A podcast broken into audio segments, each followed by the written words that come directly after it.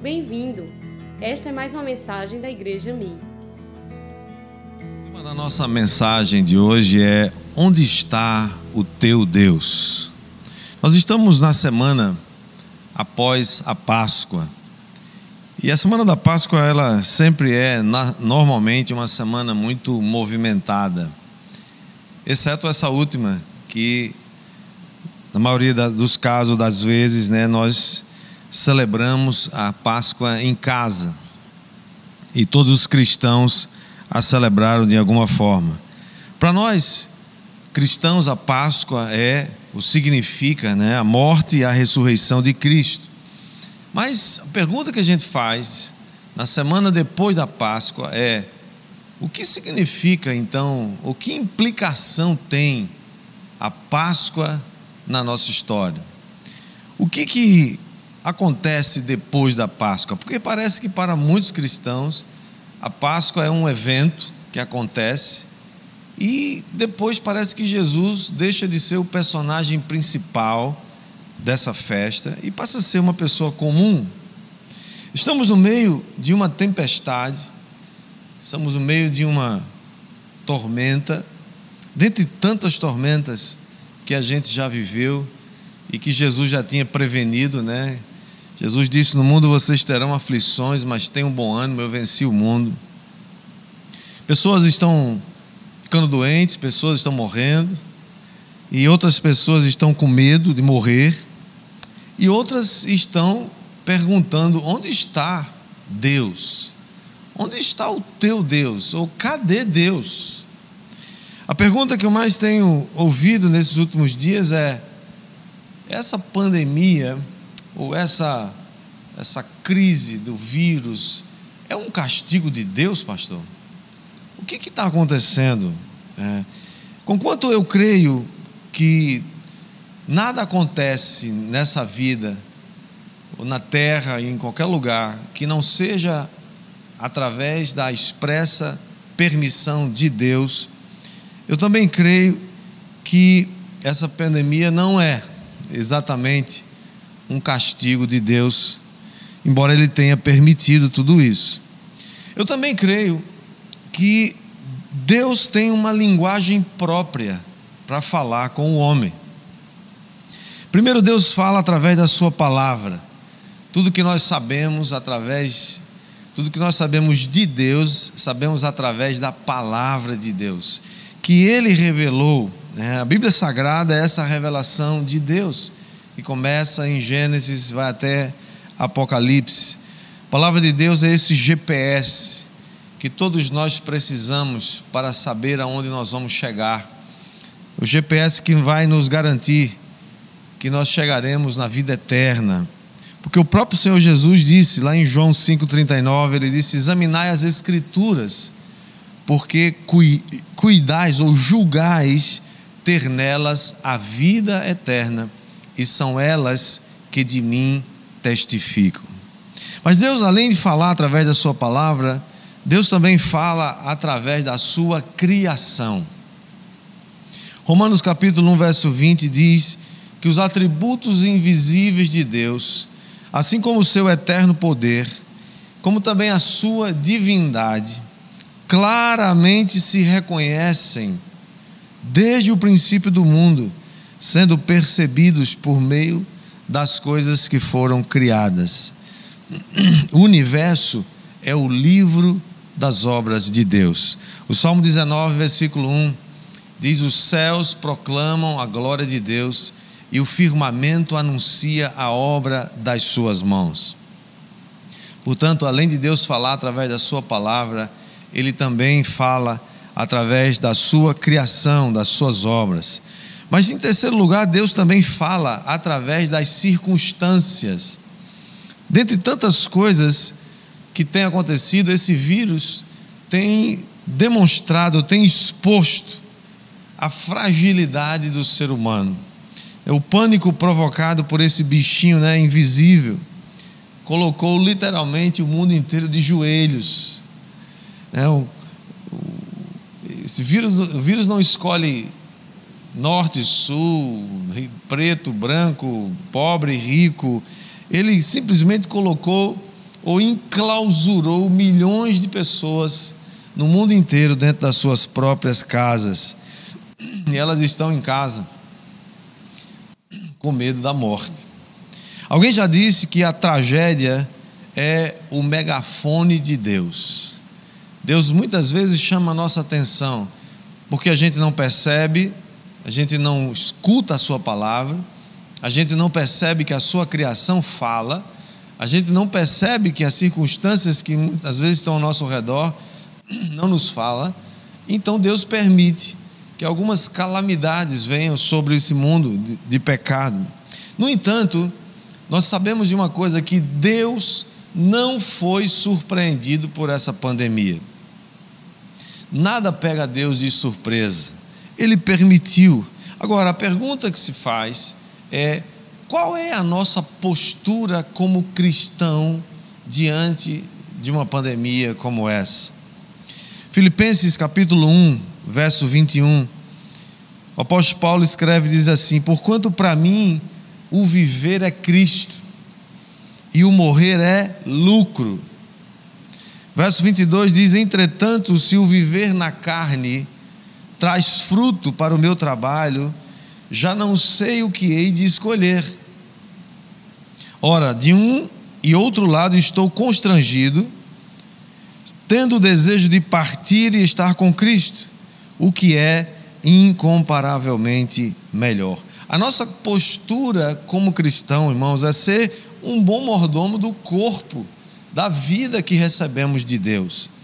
E isso nos foi dado com uma finalidade, para a gente servir ao Senhor aqui na terra, pelo tempo que Ele quiser, e no momento também que Ele julgar que chegou o tempo, que chegou o nosso tempo aqui nessa terra, nós partiremos com alegria, porque, porque como o apóstolo Paulo acabou de dizer, Estar com Cristo é incomparavelmente melhor. Por isso, quando você vai num velório de um cristão, você não vê ali desespero, agonia, tormento, é, pessoal querendo morrer junto. Não. Sofremos, temos. Ah, ah, nos entristecemos, sentimos a, a perda, mas a gente sabe que nós vamos nos encontrar outra vez.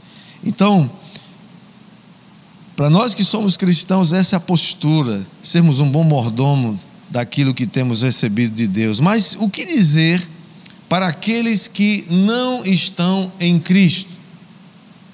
Como devemos ministrar aqueles para quem morrer não é lucro, mas é o passo final de sua jornada para uma perdição eterna? Aqueles que morrem sem Cristo, a Bíblia é clara a respeito deles, eles estão condenados à perdição eterna. Para estes, a pandemia, ou essa pandemia, ou essa crise, realmente assusta. Para eles, inspiram muito terror, muito medo do futuro, medo da morte, que vai despertando né, uma, uma aflição antecipada né? porque quem teme a morte, quem tem medo da morte, tem medo de algo que é real, que é certo e que vai acontecer, porque todos nós um dia vamos morrer. Por outro lado, o remédio para esse medo antecipado não é a cura do vírus. O remédio para esse medo é a vida eterna que temos em Cristo Jesus. Essa é a grande notícia. Romanos 6, 23, o apóstolo Paulo diz: Porque o salário do pecado é a morte, mas o dom gratuito de Deus é a vida eterna em Cristo Jesus, o nosso Senhor. Portanto, nós devemos tomar todas as providências necessárias para isolar, para é, combater o vírus, mas nós precisamos muito mais do que isso para combater um mal mais profundo, mais perigoso, que é o destino eterno, o pecado que nos afasta de um destino eterno com Deus. Portanto, esse é o, o remédio para aqueles que não estão em Cristo ainda. receberem vida eterna em Cristo Jesus. O salmista também estava passando por momentos de dor e de sofrimento. O Salmo 42, o versículo 1, ele diz assim: Como suspira a corça pelas correntes das águas, assim por ti, ó Deus, suspira a minha alma. Verso 2 diz: A minha alma tem sede de Deus, do Deus vivo. Quando irei e me verei perante a face de Deus? As minhas lágrimas têm sido o meu alimento. Dia e noite, enquanto me dizem continuamente: O teu Deus, onde está? Irmãos, além do sofrimento que o salmista estava passando, ele também tinha que aturar os inimigos, dizendo: Onde é que está teu Deus? Onde é que está Deus nessa história? Como é que Deus está onde? Ele está morto? Será que Deus não está morto? Né? Nietzsche matou Deus, né? Algum tempo atrás. Outros estão matando Deus ou estão simplesmente achando que Deus não está vivo, porque Ele não está agindo e porque Ele não agiria. A alma do salmista está abatida, a alma dele está entristecida, como muitas pessoas estão hoje abatidas, entristecidas, desesperançadas. Mas o próprio salmista responde ainda no versículo 5. Ele diz: Por que estás abatida, ó minha alma? Ele fala para ele mesmo. Ele fala para dentro dele, diz: Olha, alma, ei, eu estou vendo que você está aflito. Eu estou vendo que você está abatido. Eu estou vendo que você está sem esperança. Mas olha, de uma coisa? Não se perturba. Por que te perturbas dentro de mim? Espera em Deus, pois ainda o louvarei. A Ele, meu auxílio e meu Deus. Nós podemos passar, irmãos, por muitas tribulações. Deus não disse para a gente que nós passaríamos por essa terra imunes as lutas, provações, tribulações. Aliás, a Bíblia diz que a gente tem que ter um motivo de alegria de passar por várias tribulações, porque elas fazem com que a gente nos aproxime mais de Deus. Portanto, passar por tribulações faz parte da vida. Jesus disse: vocês vão passar por aflições. Onde está o teu Deus? Essa é uma pergunta que se faz hoje. Onde é que está Deus nessa história? Eu vou dizer a você, onde é que Deus está. Primeiro, em 2 Coríntios, capítulo 5, verso 19, o apóstolo Paulo Deus que diz que Deus estava em Cristo, reconciliando o mundo consigo mesmo, não imputando os seus pecados ou as suas transgressões, e nos confiou a palavra da reconciliação. Deus estava em Cristo, naquele dia que ele morreu naquela cruz, e no dia que ele ressuscitou, Deus estava ali com ele. Estava e nós estávamos juntamente com ele quando fomos crucificados com Cristo, fomos sepultados com ele, mas também nós ressuscitamos com Cristo. E ele nos deu esse ministério poderoso da reconciliação. Você quer saber onde é que Deus está? Onde é que está o teu Deus? O meu Deus, o nosso Deus, diz a palavra de Deus em Apocalipse 1,18, que é aquele que vive e reina pelos séculos dos séculos e tem as chaves na, da morte e do inferno nas suas mãos. Você quer saber onde é que está Deus? Apocalipse 4, versículo 2, o apóstolo João diz que Deus está assentado num trono. Ele é, ele é transportado em espírito e ele vê no universo um trono. E nesse trono tem alguém sentado. O trono do universo não está vazio, que coisa maravilhosa. Saber que tem alguém lá. Ele diz, e ele começa a tentar descrever quem é que está sentado nesse trono, mas ele não consegue, porque ele nunca viu isso, ele nunca viu. Ele começa a falar: aquele que está sentado no trono é semelhante a é semelhante à pedra de jaspe, de sardônio. E diante desse trono há um como que um mar de vidro transparente, translúcido.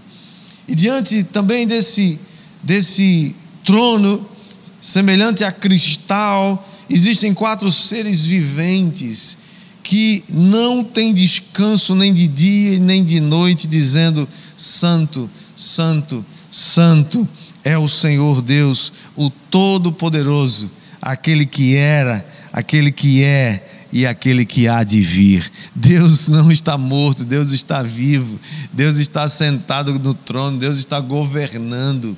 Deus está olhando para nós, Deus está interagindo. Ele não construiu, edificou, criou todas essas coisas, criou todo esse firmamento, criou o homem, criou todas as coisas e foi embora para algum lugar incerto e não sabido. Ele está vivo e ele continua interagindo com a sua criação. Ele continua interagindo com o ser humano. Você quer saber onde é que Deus está? Meu Deus, o nosso Deus, é aquele que em Apocalipse 22, 11, continua permitindo que o injusto faça injustiça. Meu Deus, o nosso Deus é aquele que permite que o justo continue na prática da justiça e o santo continue a santificar-se, porque o nosso Deus é aquele que diz: Eu venho sem demora e comigo está o galardão que tenho para retribuir a cada um segundo as suas obras. Sabe, querido, isso é um tempo de você se preocupar com o futuro da sua alma, da sua vida. Não fica olhando para as coisas, existe muita coisa para você se ocupar aqui, claro que tem. E se você estiver olhando as más notícias todo dia, você estiver consumindo o que essas redes de TV estão vomitando na sala da sua casa, no seu celular, no seu, no seu smartphone, no seu, no seu, no seu tablet, se você estiver consumindo isso todo dia, eu vou dizer uma coisa a você: você vai perder a perspectiva do futuro, que é aquela que você precisa prestar atenção. Não importa o que, que vai acontecer, aqueles que estão em Cristo vão estar debaixo da promessa que Deus planejou, está escrita na Sua palavra. Ele diz ainda em Apocalipse 22, 13: Eu sou o Alfa, eu sou o Ômega, eu sou o primeiro, eu sou o último, eu sou o princípio, eu sou o fim. E ele diz ainda, verso 14: Ele diz: Bem-aventurados aqueles que lavam as suas vestiduras no sangue do Cordeiro, para que lhes assista o direito à árvore da vida, e entrem na cidade pelas portas. Fora ficam os cães, os feiticeiros, os impuros, os assassinos, os idólatras e todo aquele que ama e pratica a mentira. Diz mais ainda: E eu, Jesus, Enviei o meu anjo para vos testificar estas coisas às igrejas. Eu sou a raiz e a geração de Davi, a brilhante estrela da manhã. O Espírito e a noiva dizem: Vem. Aquele que ouve, diga: Vem. Aquele que tem sede, venha e quem quiser receba de graça a água da vida. Queridos, a Bíblia diz que se a nossa esperança se resume apenas a esta vida, nós somos os mais miseráveis de todos os homens. Se a sua perspectiva é somente para essa vida, 60, 70, 80, 100 anos, que só uma pingo d'água no oceano. A nossa perspectiva precisa estar no céu, nas coisas de Deus, no reino de Deus.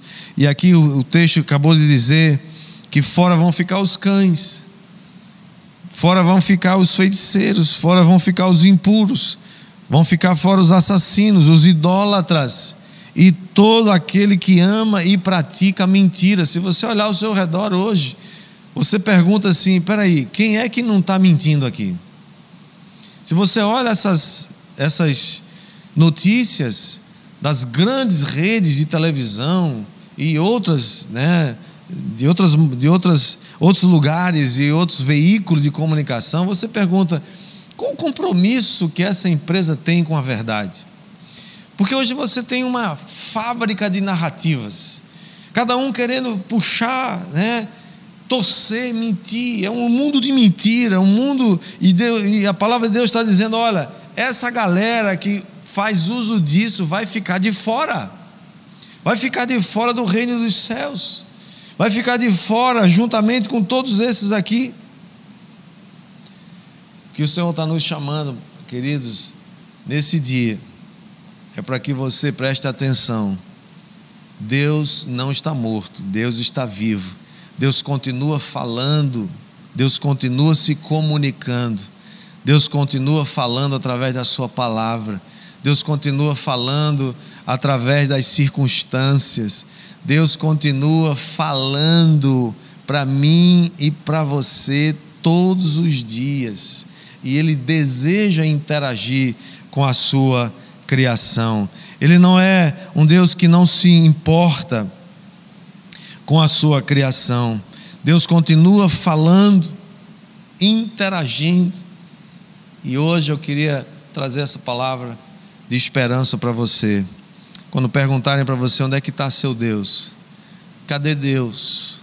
Deus não existe. Se Deus existisse, não deixava essa, essa pandemia se espalhar tanto. Olha, e eu vou dizer uma coisa para você: isso não é nada.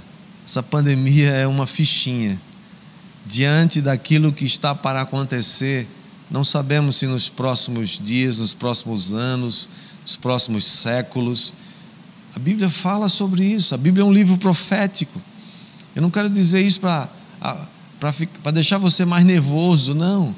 Eu quero que você preste atenção no que a palavra de Deus está dizendo, porque ela nos alerta e ela nos prepara. A Bíblia diz que quando você ouvir de pestes, guerras, rumores de guerras. Você pode dizer, ah, mas guerra já existe faz muito tempo. É verdade. Desde que o mundo foi criado e Adão saiu do paraíso e pecou, desde que, que Caim matou seu irmão Abel, que o mundo vive de guerras, é verdade.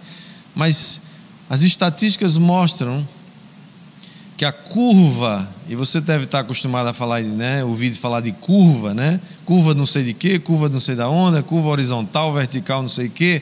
A curva das guerras e rumores de guerras e conflitos mundiais está fazendo isso. Ó. Século XX ela disparou. Terremotos, a quantidade, se você pegar os últimos, desde que se tem registro dos terremotos no mundo inteiro, você pega e isso começa a fazer isso há uma forte indicação que aquilo que Jesus estava ensinando aos discípulos, lá em Mateus 24, os discípulos estavam perguntando, Senhor, mestre, quando essas coisas vão acontecer? Quando é que isso começa a acontecer? Ele falou: oh, veja que ninguém vos engane. Muitos virão em meu nome dizendo, Eu sou o Cristo. Não acredite. Haverá muitas guerras, haverá muita confusão, muitas, muitas ah, pestes e, e, e epidemias e tanta coisa vão acontecer antes que chegue o fim, antes que venha o grande e terrível dia do Senhor, quando Ele vai voltar e Ele vai levar a sua igreja para estar para sempre com Ele. E aí Ele vai julgar esse mundo, quando Ele tirar o seu povo daqui. Alguém um dia falou assim, pastor, isso é muito doido, isso é muito louco, só acredita nisso mesmo. Você acredita que vai acontecer isso? Pois é, eu acredito porque a Bíblia diz que vai acontecer. Eu não seria capaz de prever uma coisa dessa, mas a Bíblia Sagrada diz que vai acontecer. Que um dia todas essas coisas vão se cumprir. No entanto, eu não sei quando e nem estou muito preocupado com isso. Porque eu quero mesmo focar a minha vida e quero convidar você a que você foque a sua vida em se preparar se preparar para se encontrar com Deus. Amós, profeta, diz: prepara-te para te encontrares com o Senhor teu Deus. Um dia todos nós vamos comparecer diante de Deus. Um dia todos nós que estamos em Cristo compareceremos diante do tribunal de Cristo para receber o nosso galardão. Receberemos o nosso galardão de acordo com as nossas obras, mas todos aqueles cujos nomes não forem achados no livro da vida do Cordeiro, todos eles terão que prestar contas diante de Deus num grande, imenso é, é, tribunal onde um, Jesus se assentará num trono branco para julgar todas as pessoas de todas as épocas. E nesse dia, todos verão. Alguns me perguntaram, pastor, você acha mesmo que essa, esse vírus foi uma invenção de algum, algum alguém mal intencionado? É muito provável. É muito provável que tenha sido. A, a, a, não é só uma teoria de conspiração, é uma, é uma possibilidade real. No entanto, pode ser que a gente nunca saiba, que a gente nunca descubra, que ninguém nunca consiga descobrir essa verdade.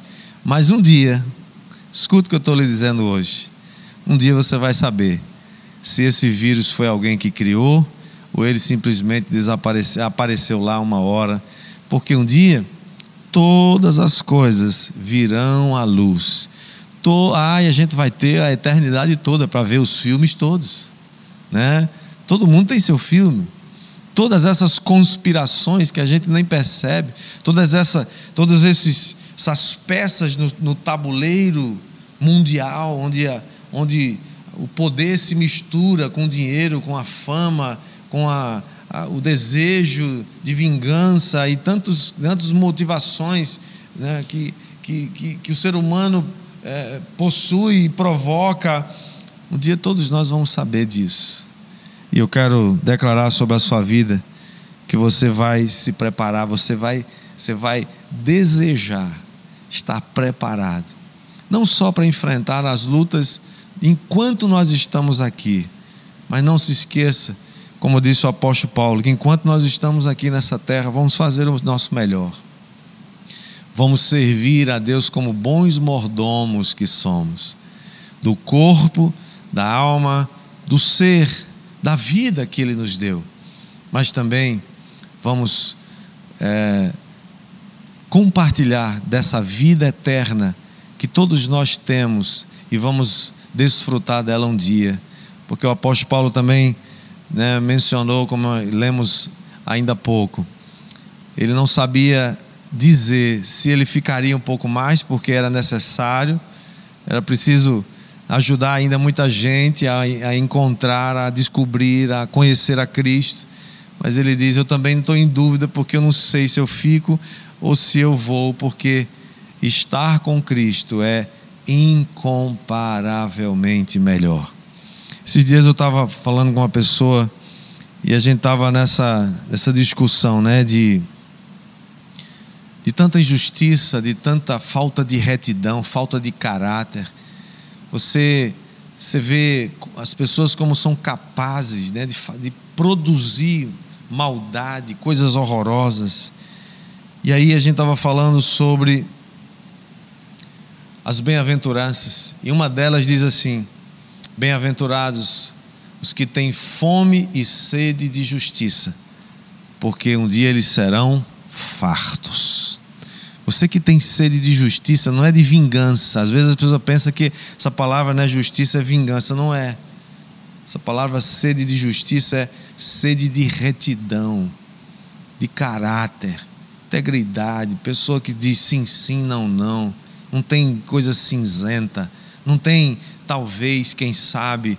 Não tem traição no meio da história. Não tem duas conversas não tem más intenções, não é uma coisa que aparenta e não é. O que nós estamos falando é de caráter, de retidão. Um dia você e eu seremos fartos de retidão. Vamos viver num lugar aqui onde habita justiça, onde habita retidão, onde Deus estará presente.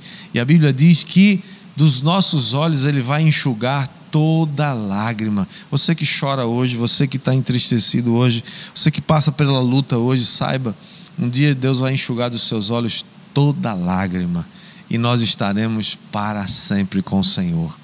Eu gostaria de orar agora por você, pedir a Deus pela sua vida, pedir a Deus pela minha vida. Passamos por dias difíceis, é verdade. Apóstolo Paulo, escrevendo aos Efésios, ele diz que a gente deve é, ser sóbrio, ser inteligente, ser, ficar esperto. Por quê? Porque a gente precisa saber que os dias são maus.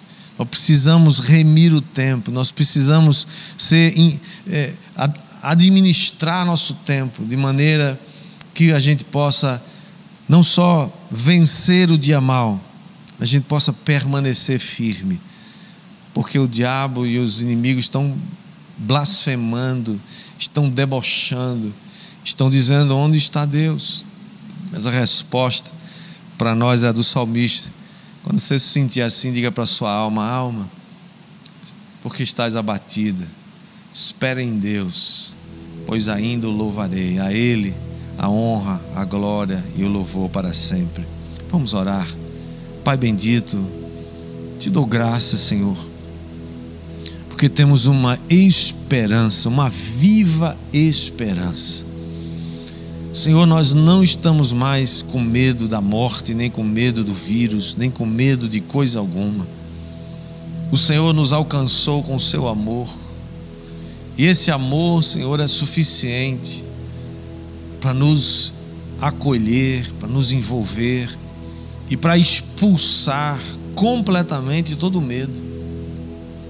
Nós confiamos na tua palavra, nós confiamos no que o Senhor prometeu, as tuas promessas são reais e o Senhor já cumpriu tantas delas e o Senhor vai cumprir cada uma delas. Então, Senhor, eu abençoo, quero declarar a tua bênção sobre todos aqueles que nos assistem agora. Porventura, Senhor, tem alguém perguntando: onde está Deus? Onde é que está Deus nessa história? Deus está vendo todas as coisas e Deus está com a mão estendida para abençoar para curar, para sarar, para salvar, para nos dar vida e vida em abundância. Mas o Senhor é aquele também que é justo e que apresenta o seu plano e nós temos o direito, temos a escolha. E nós declaramos que nós escolhemos o caminho do Senhor. Nós escolhemos nos relacionar com Deus. Nós escolhemos nos arrepender dos nossos pecados. Nós escolhemos receber Jesus no nosso coração e dizer que, que Ele é o nosso Senhor. Tua palavra nos garante que todos aqueles que te recebem também recebem o direito de se tornar filho, filha de Deus. Eu quero te agradecer, Senhor, porque a tua palavra é tão poderosa. Continuamos dizendo, Senhor, Vem, Senhor Jesus. Vem, Senhor Jesus. Queremos, Pai, como diz o, o texto de Apocalipse, queremos continuar como justos fazendo justiça. Queremos continuar nos santificando. Queremos continuar dizendo: Vem, Senhor Jesus, Maranata. Vem, Senhor Jesus. Vem o teu reino. Seja feita a tua vontade. Nós aguardamos, Senhor, o teu retorno aguardamos, Senhor, a implantação definitiva do reino de Deus para todos sempre. Um reino que não vai ter fim, que não vai ter não vai ter epidemias, não vai ter choro, injustiça, não vai ter traição, não vai ter engano, não vai ter nada dessas coisas. A morte vai ser vencida e lançada no inferno para sempre. Estaremos na presença do Senhor para todos, sempre para toda a eternidade. Pai, eu te agradeço, eu te louvo. Aqueles que estão recebendo Jesus agora, eu peço que o Senhor os abençoe, que o Senhor os toque, que o Senhor os receba, escreva seus nomes no livro da vida. Pai, eu te agradeço pela bênção dessa noite, desse lugar, Senhor, desse ambiente, dessa grande congregação que se formou nesses minutos que nós estamos juntos e sobre todos seja a tua bênção, a bênção do Pai, do Filho e do Espírito Santo. Em nome de Jesus. Amém.